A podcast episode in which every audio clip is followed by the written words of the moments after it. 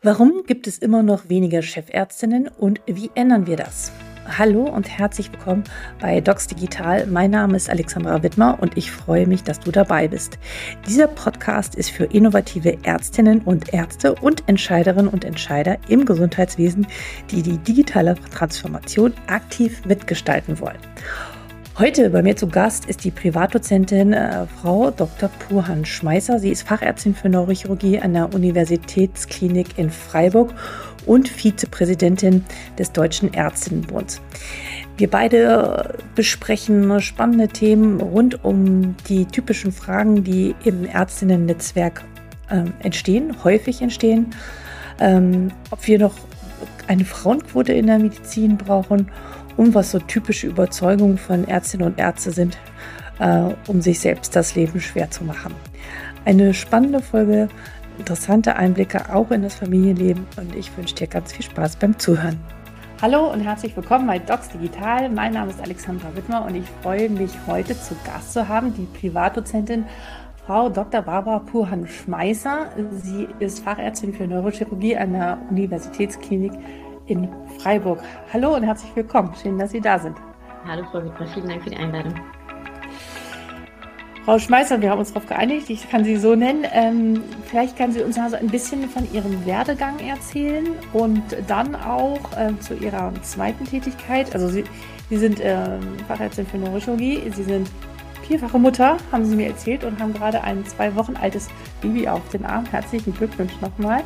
Und Sie sind Vizepräsidentin der, äh, des Deutschen Ärztinnenbundes. Wie sind Sie dort hingekommen? Vielleicht können Sie uns ja mal ein bisschen davon berichten. Genau. Ähm, also ganz kurz vielleicht zu meiner Person. Eben, ich bin 39 Jahre verheiratet und Mutter von vier Kindern, haben Sie ja gerade ähm, gesagt, bin aktuell im Mutterschutz ähm, und äh, normalerweise aber eben an der Uniklinik in Freiburg tätig. Dort bin ich Fachärztin für Neurochirurgie und ähm, seit 2018 jetzt im Bereich der Epilepsiechirurgie habilitiert. Ähm, wie kam ich zum Ärztinnenbund? Es war schon in meinem Studium. Ähm, und zwar habe ich da eine super engagierte, wirklich erfolgreiche Kollegin, Handchirurgin in Freiburg kennengelernt. Die war ähm, im Ärztinnenbund aktiv und die hat mich dann sozusagen dahin gebracht, dass es ähm, Vernetzen wichtig ist, ähm, dass es Spaß macht, dass es aber auch echt wichtig für die Karriere ist. Ähm, damals fand ich es einfach spannend, ähm, gestandene Ärztinnen kennenzulernen. Ich war dann eben auf mhm. diesen ähm, bundesweiten Treffen und ähm, fand es wirklich total inspirierend, Geschichten und Lebenswege von, von eben äh, Ärztinnen zu hören, wie die das so gemacht haben, wie sie es geschafft haben. Ähm, da konnte man dann auch schon raushören, ja, dass die Werdegänge von Ärztinnen und Ärzten doch unterschiedlich sein können zumindest. Aber damals war das als Studentin für mich noch nicht spürbar, muss ich sagen. Auch in der Weiterbildung äh, war es für mich persönlich nicht spürbar. Ähm, erst als dann die Familienplanung im Raum stand, da habe ich dann gemerkt, oh, da sind doch so ein bisschen Unterschiede da, obwohl ich einen sehr unterstützenden Chef hatte, waren einfach Rahmenbedingungen dann, die, die, die sehr, sehr schwer zu, ja, zu umgehen waren. Zum Beispiel eben dieses Mutterschutzgesetz. Ähm, ich durfte dann auch nicht mehr operieren. Mhm. Ähm, Kinderbetreuung, Teilzeit, ähm, Problematik, Überstunden. Also alles Themen, die wahrscheinlich jede Mutter, ähm, aber auch jeder engagierte Vater kennt. Ähm, von daher da ähm, daraus, ich war da die ganze Zeit schon im Ärztinnenbund aktiv, aber trotzdem habe ich da dann eigentlich erst mhm. richtig die Relevanz ähm, am eigenen Leib erfahren. Genau, und dann äh, sind Sie dort äh, äh, dazu gekommen, dass Sie jetzt mittlerweile das Mentorinnenprogramm leiten. Was, was macht dieses Programm und was bieten Sie dort an? Ganz großes Ziel dieses Programms ist natürlich die Vernetzung ähm, von Montees und Mentorinnen, also Montees Studentinnen mhm. oder Ärztinnen in Weiterbildung ähm, und Mentorinnen, erfahrene mhm. Ärztinnen in ihrem Bereich. Ähm, und ganz wichtig oder uns ganz wichtig in, im Mentorinnen-Netzwerk ist eben die berufliche, aber auch persönliche Unterstützung in den verschiedenen Lebenssituationen. Also es gibt ja ganz viele Mentorinnenprogramme an den Universitäten. Ähm, aber da geht's eben nicht rein, nur ähm, rein äh, beruflich oder, oder, oder fachlich, sondern eben auch ähm, das Private soll da eben ähm, unterstützt werden. Der Vorteil beim Ärztinnenbund ähm, Mentorennetzwerk ist es, dass wir die verschiedensten Fachbereiche haben. Wir haben ja unsere Mitglieder äh, mhm stellen sich ja zusammen aus den unterschiedlichen Fachbereichen. Ähm, man kann auch Unterstützung in Berufspolitik, äh, Berufspolitik bekommen, also wenn man da Ambitionen hat, sich da mehr zu engagieren. Und wir sind in ganz Deutschland, ähm, sind Mentorinnen verfügbar. Ähm, also auch das unterscheidet uns eben von anderen Mentorinnenprogrammen. Mhm. Was sind so ähm, die was sind so die drei typischen Themen, mit denen äh, junge Frauen oder Frauen in der Weiterbildung zu Ihnen kommen, die immer wieder angefragt werden, die schon klar sind, dass diese Themen gesetzt sind? Und vielleicht können Sie auch zu diesen drei Themen mal vielleicht positive Beispiele erzählen, äh, wie sich da was entwickelt hat raus. Also das ist tatsächlich ein bisschen unterschiedlich, ähm, ob es Studentinnen sind oder ob es Ärztinnen in Weiterbildung sind, die Themen, die mhm. da bearbeitet werden sollen normalerweise. Ähm, Studentinnen haben sehr häufig Fragen zur Doktorarbeit. Also ähm, äh, wie, wann suche ich mir das? Äh, wer ist der optimale Doktorvater? In welcher Fachrichtung mache ich meine Doktorarbeit? Wie sieht die Betreuung aus? Oder fragen überhaupt eine Betreuung an ähm, in, in ihrem Fachgebiet? Mhm also das ist ein ganz, ganz wichtiger Punkt für Studenten, aber auch zum Beispiel, wie plane ich meine Formulaturen oder meine Praktika, also so strategische Karriereplanung auch schon im Studium. Ähm, das ist den Studierenden mhm. ganz arg wichtig. Und ähm, bei Ärztinnen in Weiterbildung ist es dann eher natürlich äh, auch klar strategische Karriereplanung auch. Das ist auch ein ganz wichtiger Punkt, aber auch eben jetzt in Kombination mit dieser Vereinbarkeit äh, Karriere und Familie. Das, das ist, zieht sich da wie, wie ein roter Faden eigentlich durch. Rahmenbedingungen, wie schaffe ich es, mich zum Beispiel auch niederzulassen? Also wir haben ja auch ganz viele niedergelassen im Ärztinnenbund. Ähm, wie schaffe ich das auch mit Kindern? Oder wie schaffe ich den Absprung aus der Klinik in die Niederlassung? Also das sind ganz, ganz wichtige Fragestellungen. Was auch ähm, ähm, vor kurzem erst ein Thema war, war so ähm, Gehaltsverhandlungen mit Chefarzt. Mhm wie, wie positioniere ich mich da? Ähm, das ist natürlich auch sehr hilfreich, wenn man da erfahrene Kolleginnen fragen kann. Ähm, das sind so Themen, die, die, die sehr, sehr, sehr, sehr gerne. Ähm, also unheimlich breites Feld, ne? Also das, was Sie dort anbieten. Und ähm, ich, also ich finde es äh, toll zu hören, dass es schon junge Frauen gibt, die wirklich über eine strategische Karriereplanung nachdenken äh, und das wirklich auch so systematisch angehen und sich darüber Gedanken machen. Ich muss sagen, wir haben das irgendwie früher so nicht gemacht, aber es ist schön zu hören, dass das sich äh, verändert hat oder ich war einfach an der falschen Stelle zur falschen Zeit. Das kann auch sein. Ähm, trotzdem dass es das alles gibt oder äh, dazu wollen Sie ja nun auch beitragen, das abzubauen. Äh, Sie haben, glaube ich, auch eine Studie dazu gemacht. Äh, ist es immer noch so, dass es viel weniger weibliche Führungskräfte gibt, also Oberärztinnen und Chefärztinnen. Woran liegt das Ihrer Meinung nach? Das ist eine gute Frage und das ist wirklich erstaunlich, weil ähm, man kann ja ähm, breit lesen eigentlich, dass die Anzahl der Studienanfänger ähm, über 60 Prozent ähm, weibliche Medizinstudierende umfasst. Ähm, das ist ja breit bekannt, ähm, in den letzten Jahren steigend. Und dann sieht man eigentlich in so einer, mhm. so eine Grafik hat, dass die Zahlen an Medizinstudierenden oder dann an, an weiblichen Ärztinnen zwischen dem Erhalt der Doktorarbeit und der Habilitation dramatisch absinkt und dann mhm. sogar eben sozusagen die Zahl der, der männlichen ähm, Ärzte unter, äh, untersteigt. Und ähm, das, das, das ist ja, das ist ja schon eine, eine äh, ja, eine, eine äh, ein Phänomen, was, mhm. was sich da zeigt. Und ähm, Problem ist, oder sagen wir so, ist es ja eher unwahrscheinlich, dass die 60 Prozent eines Studiengangs wirklich alle unfähig und unmotiviert sind äh, und sich nicht für Führungsverantwortung ähm, eignen. Und ähm, meiner Meinung nach gibt es begnadete und wirklich engagierte Ärztinnen und auch Chirurginnen. Und das Problem meiner Meinung nach sind ganz, ganz wichtig diese fehlenden Rahmenbedingungen die eben für Ärztinnen eben nicht da sind. Zum Beispiel Kita, Kitas, ne? also die Öffnungszeiten, adäquate Öffnungszeiten, nicht nur Kitas allgemein, sondern adäquate Öffnungszeiten an unsere Dienstzeiten angepasste Öffnungszeiten oder flexible Teilzeitmodelle, äh, Jobsharing, Topsharing, also alles, was man da jetzt äh, mhm. auch diskutiert, all diese Rahmenbedingungen, die werden ja noch nicht gelebt. Also das ist ja äh, was, was eben noch nicht da ist. Mhm. Ähm, aber auch eben die wenig ausgeprägte Kultur in den Führungspositionen diese Rahmenbedingungen für Frauenförderung zu ändern und zu etablieren. Also das ist ein ganz großes Problem. Zum Beispiel, dass man sagt, okay, wir versuchen die Dienstpläne zuverlässig zu machen. Wir versuchen Arbeitszeiten zuverlässig zu gestalten. Oder wir strukturieren unsere Weiterbildung, unsere Fortbildungen für unsere, für unsere Ärzte und Ärztinnen, um eben auch Führungskompetenz zu vermitteln an die, ähm, an, an die Ärztinnen und Ärzte. Da, da schließe ich die Ärzte auch gar nicht aus.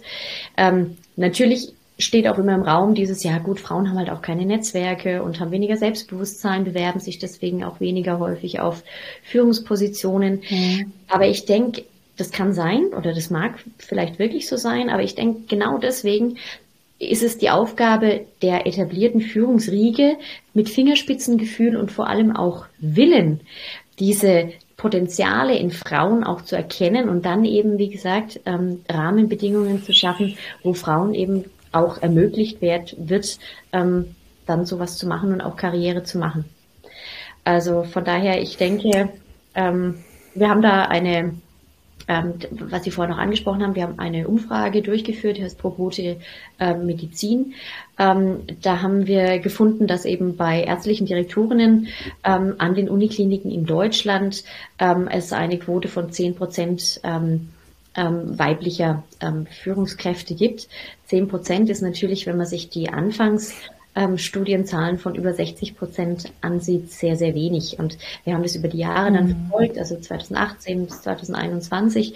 Und da hat sich ähm, der Anteil auf 13 Prozent gesteigert. Also Sie sehen, es ist eigentlich ähm, auf niedrigem Niveau ähm, leider, leider sehr stabil. Also eigentlich können, das dachte ich jetzt so parallel mit, äh, eigentlich kann ja jede Klinik einen riesen eigenen Kindergarten oder Betreuungsort äh, haben. Also muss eigentlich, das muss eigentlich obligat sein. Na, also wenn man auch die ganzen ähm, Pflege noch mit dahin zunimmt oder alle anderen, die noch im Gesundheitssystem arbeiten. Das ähm, war noch ein Gedanke von mir. Und was auch, glaube ich, häufig vergessen wird, ähm, was ich schon häufiger gehört habe, dass aus Stellenanzeigen, wenn man sich mal die ganzen Stellenanzeigen anguckt, wie Chefärztin, Oberärztin gesucht werden, wie neutral und äh, unansprechend die geschrieben werden, die sind auch nicht äh, spezifisch auch auf Frauen ausgerichtet. Da steht auch, auch nichts drin, teilweise, wo vermittelt wird, wir bieten diese Rahmenbedingungen an und versuchen das möglich zu machen. Ich habe jetzt schon so ein paar positive Beispiele gesehen, wo wirklich auch die Wörter, äh, ähm, also ganz, ganz kleine Wörter machen einen riesen Unterschied, äh, wo, wo es auch Studien zu gibt, wo man feststellen kann, bewerben sich mehr Männer oder mehr Frauen auf diese Stellenanzeige, je nachdem, wie die formuliert worden ist. Also auch da äh, ist auf alle Fälle noch Potenzial, aber trotzdem muss ja erstmal auch diese Rahmenbedingungen da sein, bevor man so eine Stellenanzeige schreibt. Ja. ja. Ja, was, okay, Rahmenbedingungen. Das, äh, ich glaube, wir müssen immer wieder darauf hinweisen ähm, äh, und äh, an das an wieder an wahnsinnig vielen Stellen in der Hoffnung, dass es sich dann immer weiter verändert und dass sich das verändern muss. Relativ schnell liegt auf der Hand, weil es gar nicht mehr genug ähm, äh, Kolleginnen und Kollegen gibt, die nachkommen. Äh, wir haben einen Großmangel, wir können gar nicht mehr genügend Leute versorgen und die Attraktivität ist so eingeschränkt, dass eher mehr abwandern als äh, dort bleiben und das ist keine gute Entwicklung. Ne? Das ist eine dramatische Ja. Glauben Sie, dass wir eine Quote brauchen? In der Medizin auch? Also der Begriff Quote, der äh, weckt ja sehr, sehr häufig Ängste bei Ärzten und Ärztinnen. Also ähm, die Zahl, die ich mhm. vorhin aber beschrieben habe, das mit Progote in der Medizin, ähm, mit, mit ärztlichen Klinikumsdirektorinnen von 10 Prozent, mhm. ähm, macht es ja eigentlich sehr unwahrscheinlich, dass auf gut will sich wirklich irgendwas zu ändern scheint. Und ähm, ähm, es gibt, ja. wie ich vorhin auch schon betont habe, es gibt begnadete Ärztinnen, es gibt ganz viele sehr, sehr gute Ärztinnen, top ausgebildet und die müssen gefördert werden. Und jetzt nochmal, diese Rahmenbedingungen müssen einfach da sein, um die guten Ärztinnen oder um Ärztinnen generell eben auch in die Lage zu versetzen, ihr Potenzial entfalten zu können. Und da geht es in keinster Weise darum, Quotenfrauen oder Quotenärztinnen zu schaffen. Das ist ja immer mhm. so diese Angst, sondern es mhm. geht eben darum, dass Leute in Führungspositionen wirklich sich auch die Mühe machen, Potenziale zu erkennen äh, in den Ärztinnen und diese eben zu fördern und eben auch, wie gesagt, nochmal Rahmenbedingungen schaffen, dass das möglich ist. Also ja, ich denke, mhm. Zeitweise ist eine Quote auf jeden Fall notwendig. Was sind ähm, so die drei, was sind so drei Denkhürden, Denkmuster, die Ärztinnen und Ärzte haben? Schon wahrscheinlich seit vielen Jahrhunderten oder vielleicht oder mindestens seit 50, 60 Jahren, die uns momentan selbst noch in den Weg stehen, unabhängig von den Rahmenbedingungen. Also so ein bisschen überspitzt. da was ein? Vielleicht ein bisschen überspitzt formuliert. Ähm, dieses, dieses Bild, äh, wer lange auf Station ist, hat auch viel gearbeitet. Ähm, ich denke, das ist so, so ein ja. ähm, Bild immer noch in den Köpfen vieler ja. Chefärzte noch. Und ein weiterer, ein weiterer Punkt, der mir einfällt, ist, ähm, man muss erstmal knechten und äh, um dann auch selbst irgendwann mal zum Zug zu kommen. Mhm. Auch das finde ich. Genau, wir mussten da auch durch. Genau, wir mussten auch durch, genau. Genau. Wir mussten auch durch, jetzt reiß dich mal zusammen und stell dich nicht so an ihr mit euren ganzen Generationskrams. ja, ja, genau. Ja, spannend. Ich glaube, da könnte man so ein Bingo spielen. Da, würden, da könnte man sicherlich noch mehr solche äh, Sätze sammeln. Aber das wollen wir jetzt was mal nicht machen. Ähm, wir sind schon so ein bisschen darauf eingegangen. Sehen Sie auch die Ärztinnen in der Facharztausbildung benachteiligt aufgrund der Rahmenbedingungen? Ich glaube, es gibt auch weniger Fachärztinnen als Fachärzte. Ähm, also, wie Sie ja schon sagen, also ich glaube, dass, dass ähm, Ärztinnen, wenn sie die Familienplanung ähm, nicht forcieren, also Ärztinnen in Weiterbildung da nicht tangiert sind. Also ich glaube nicht, dass es da eine, eine, eine mhm. Benachteiligung gibt. Aber ich denke, aufgrund der vielen Rahmenbedingungen ähm, kommt es zu einer eindeutigen Benachteiligung ähm, von Ärztinnen.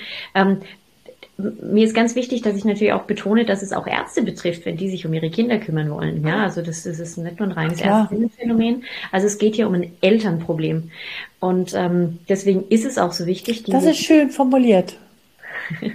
ähm, deswegen glaube ich auch, dass es so wichtig ist, dass wir uns dessen annehmen und zwar auch gesellschaftlich annehmen, weil ähm, die, ja. die neue Generation Y ähm, will ja auch mehr ähm, Beruf und ähm, Familie, Freizeit eben in Einklang bringen. Auch da betrifft es die Ärzte oder die, die Männer. Und deswegen ist es wirklich ein, ein, ein, ein, ein Riesenproblem, dem wir uns stellen müssen und, und das wir irgendwie lösen müssen. Ja. Ja. Eltern Ärzte, die Eltern sind, ne? Genau. Das müssen wir gar nicht immer zwischen Mann und Frau aufteilen. Mhm. Wenn Sie so in die Glaskugel gucken könnten, wir reden ja immer viel über das, was nicht geht und so, und ich, ja, es ist wichtig, es zu benennen, aber ich finde es auch wichtig, immer wieder eine Vision zu entwickeln, wie wir uns es ideal vorstellen. Haben Sie so, so ein Bild, eine so Momentaufnahme, wenn Sie so, so eine Glaskugel gucken könnten, wo Sie sagen, das ist so ein Zielbild oder ein Moment, so möchte ich so möchte ich praktizieren, so möchte ich arbeiten. Was sehen Sie da? Also ich habe da so verschiedene, verschiedene Ideen in meinem Kopf, wenn ich in so eine Glaskugel mhm. gucken würde. Ich glaube, ich werde ich hätte gerne eine Station mit adäquat besetzten Personalschlüssel, also einen vernünftigen Personalschlüssel da mhm. würde ich gerne sehen. Ich hätte gerne weniger administrative Tätigkeiten bei dem Klinikpersonal, ähm, zum Beispiel durch Verlagerung an nichtärztliches Personal, ähm, mhm. Einsatz von Technik, ähm, also Digitalisierung, ganz großes Thema, eben um die Patientenversorgung zu gewährleisten, ähm, aber auch verlässliche und begrenzte Arbeitszeiten, ähm, e-, um eben diese Vereinbarkeit für die Ärzte an sich, für die Ärztinnen und Ärzte an sich zu, zu optimieren. Ich hätte gerne eine strukturierte Weiterbildung, dass Ärzte und Ärztinnen gut ausgebildet sind, um eben auch die Zufriedenheit zu fördern, um, um um, um auch, auch wieder die Patientenversorgung sicherzustellen, im, im zweiten Schritt natürlich. Mhm. Und ähm, ich hätte gern den sinnvollen Einsatz dieser digitalen Möglichkeiten. Also ich habe ein ganzes ganzen Blumenstrauß eigentlich an, an Sachen, die ich da gerne sehen würde. Aber ich glaube, all die würden dazu beitragen, dass das Arbeiten auf Stationen angenehmer wird und effizienter. Es würde die Patienten gesünder machen und auch die Menschen, die dort arbeiten, gesünder machen. Ne? Ja. Mhm. Ja, das, wie, wie, wie, äh, vielen Dank dafür, für die, den Blick in die Glaskugel und Wir halten daran fest auf alle Fälle. Wie glauben Sie denn, was wird so die Kompetenz sein, die wir als Ärztinnen und Ärzte in den nächsten acht, neun, zehn Jahren noch dazu gewinnen dürfen? Also was dürfen wir dazu lernen und was dürfen wir vielleicht auch verlernen? Hm. Also erstmal nochmal zur Digitalisierung. Ich glaube, wir werden weiterhin eine zentrale Rolle spielen. Ähm, als Ärztinnen und mhm. Ärzte ist mir ganz wichtig, auch an dieser Stelle zu betonen. Ähm, diese mhm. Veränderungen, die lassen sich nicht aufhalten, meines Erachtens. Die, die wird es geben, ob mit oder ohne uns. Ähm, mhm. Ich glaube, unsere, uns, unser Potenzial und das, was wir machen müssen, ist das Mitgestalten, das als Chance zu sehen und das aktiv mitzugestalten, dass wir als Ärztinnen und Ärzte unsere, unseren Blickwinkel einbringen und, und, und mhm. die Technik dahingehend gestalten, dass sie uns unterstützt und uns Arbeitserleichterung bringt. Ich denke, das ist ganz, ganz wichtig. Und wir ähm, müssen wahrscheinlich in äh, also lebenslanges Lernen äh, gefasst sein, äh, immer neue Techniken mhm. erlernen, offen sein für neue, für neue ähm, Strategien. Ähm, ja. Ich ja. glaube, das, das, das ist das, was wir, was wir machen müssen. Ja. Ich glaube, das wird wichtiger denn je werden, dieses lebenslange Lernen. Ich meine, wir werden nicht mehr alles können. Also das ist ja jetzt schon völlig utopisch. Aber ich glaube auch, dass wir noch Kompetenzen äh, in Zukunft brauchen, die so ein bisschen über das hinausgehen, was wir bislang im Studium gelernt haben. Ich glaube, es sind eher so äh, kreative Kompetenzen, auch Problemlöserkompetenzen, ähm, weil ich denke, ganz viele Dinge, was die Diagnostik angeht, werden auf alle Fälle in den nicht schneidenden Fächern schon von anderen, von der Technik übernommen werden. Ähm, aber natürlich die chirurgischen Fächer werden nach wie vor intensiv gebraucht werden. Ne? Mhm. Ich würde gerne zum Schluss zur kleinen. Entschuldigung. Ja. Ob, ja, da, da passiert auch viel, ne? Genau, das wollte ich auch sagen. Äh, da passiert ja. auch viel. Ne? Also durch, durch irgendwelche Robotik oder so ähm, kann man natürlich da auch massiv unterstützen. Ähm, und auch das, dieser sinnvolle Einsatz ist natürlich ähm, zu überdenken und, und, und äh, ja, sinnvoll einzusetzen. Ja, ja, ja. Also vor kurzem hatte ich ähm, auf äh, einer Messe das erste Mal so eine so ein Microsoft Glasses auf, da habe ich ein CT in 3D gesehen, den ich mir so im Raum hin und her schieben konnte. Ähm, das war unfassbar. Also äh, das habe ich zum ersten Mal gemacht. Ich war zutiefst beeindruckt, aus was verschiedene Blickwinkeln man das sehen konnte und auch die Wirbelsäule. Und dann konnte man das irgendwie so mit dieser Hand im Raum, diese Wirbelsäule drehen. Äh, und ich, äh, ohne dass man irgendwo was geschnitten hatte. Und es war einfach fantastisch. Ähm, und das sind, glaube ich, erst nur die Anfänge. Ja. Mhm. Ähm, kommen wir zu, zur Zytorunde. Ich habe so ein paar Wörter, der erste Gedanke dazu würde mich interessieren und ähm, ich bin gespannt. Ähm, Diversität in der Medizin. Ähm, ich denke, das stärkt Teams und macht sie leistungsstark, leistungsfähig. Mhm. Ähm, alternative Berufe.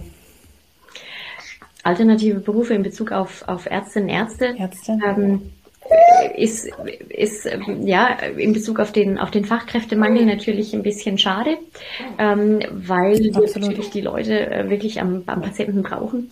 Aber natürlich aufgrund ähm, der fehlenden Rahmenbedingungen und auch der, der, der, der sich zuspitzenden ähm, Situation äh, wird es wahrscheinlich oder ist, ist es ja schon ähm, ein großes Thema für viele Ärztinnen und Ärzte, sich umzuorientieren. Also ich denke, da müsste die ja. Politik gegensteuern, eindeutig. Mhm. Okay. Ähm, Nachhaltigkeit. Gut, effizienter Umgang mit Ressourcen ist ja auch in der Medizin wichtig. Ähm, ich denke, da, da geht es darum, um äh, die sinnvolle, den sinnvollen Einsatz von Antibiotika, äh, also von, von Antibiotika, um Resistenzen eben zu vermeiden für die, für die nachfolgende mhm. Generation. Es geht um die langfristige Sicherung der Finanzierung des Gesundheitswesens, ähm, Ausgestaltung von, von, von Versorgungsstrukturen für eine älter werdende Gesellschaft. Also das ist ganz, ganz vielschichtig, denke ich. Nachhaltigkeit. Mhm. Gibt es ein Buch oder ein Roman, ein Sachbuch oder ein Roman, den Sie mal gelesen haben, den Sie gerne weiterempfehlen würden? Hm. Ähm, ja, aber hat eigentlich jetzt mit, mit, mit äh, Medizin oder, oder, oder mit äh, diesem Thema jetzt überhaupt nichts zu tun, aber mich hat damals ähm, die Metamorphose von Kafka un, un, un, unglaublich, ähm, also fand ich unglaublich inspirierend. Ähm, ja. Verlinke ich auch. Sehr gern. Schön. Ich kenne sie nicht, aber ähm, ich, ich schaue es mir mal an. Gibt es zum Schluss noch einen Gedanken, eine Inspiration oder etwas, was Ihnen sozusagen, ja, was Sie noch im Kopf haben, was Sie den Kolleginnen oder Kollegen gerne mitgeben möchten? Ich würde gerne mitgeben, nutzt ähm, die ähm, Digitalisierung, um Arbeitsprozesse zu optimieren, ähm, gestaltet sie aber auch aktiv mit. Wir, dürfen uns als Ärztinnen und Ärzte da nicht raushalten und es den großen Playern wie Google und äh, wie auch immer überlassen uns die Rahmenbedingungen zu, zu, zu stecken, ähm, weil wir wollen attraktive Rahmenbedingungen fürs Arbeiten haben und wir wollen auch die Patientenversorgung optimal sichern und deswegen ähm, nutzt die Chance und engagiert euch. Das ist so mein Appell. Tolle Zusammenfassung, besser hätte ich es auch nicht machen können. Vielen, vielen Dank. Es hat mich sehr gefreut, äh, dass Sie äh, hier zu Gast waren in diesem Podcast. Äh, Frau Professor Schmeißer sind Sie schon, ne? Das habe ich vorhin falsch gesagt. Ist das richtig? Privat. Noch nicht. Okay, okay. Kommt noch. Kommt noch. Vielen Dank, dass Sie da waren. Ich wünsche Ihnen erstmal mit Ihren vier Kindern und Ihrem Neugeborenen eine wunderbare, unvergessliche Zeit. Ähm, und auch als Vizepräsidentin des Ärztinnenbunds viel Erfolg. Das wird ganz, ganz doll gebraucht und mehr denn je. Und ähm, dass Sie dort viele neue Mitglieder haben und auch ähm, noch viel Gutes für die Ärztinnen bewirken können. Alles Gute für Sie. Danke. Vielen Dank. Danke für das, für das Interview. Vielen Dank. Vielen Dank für deine Zeit. Für mich sind äh, in dieser Folge drei Dinge ganz besonders äh, wichtig und im Kopf geblieben. Und zwar die drei Überzeugungen, womit wir uns selbst das Leben als Ärztinnen und Ärzte schwer machen. Erstens, wer lange auf der Station ist, hat lang gearbeitet. Hm, ist das wirklich so? Zweitens, man muss erstmal knechten, um selbst zum Zug zu kommen. Sind wir da wirklich noch an diesem Punkt? Und drittens, da musst du auch durch. Das haben wir auch durchgemacht. Also wenn wir diese drei Sätze ausmerzen können, sind wir, glaube ich, schon ein ganzes Stück weiter. Und wenn du das hörst und davon auch überzeugt bist, dann ähm, kommuniziere das, wenn du das zufälligerweise in deinem Umfeld gehörst und hinterfrag diese Aussagen, die uns wirklich heutzutage noch so gut tun. Die haben nie gut getan, aber ich glaube, ähm, die können wir getrost in die Schublade tun. Was denkst du darüber? Schreibe mir unter info@docsdigital.de. Ich freue mich über jede Nachricht, ich antworte auch und äh, freue mich auch über Inspirationen, Themen, die dich interessieren, die wir hier aufgreifen. Ich wünsche dir alles Gute und bis bald, Alexandra.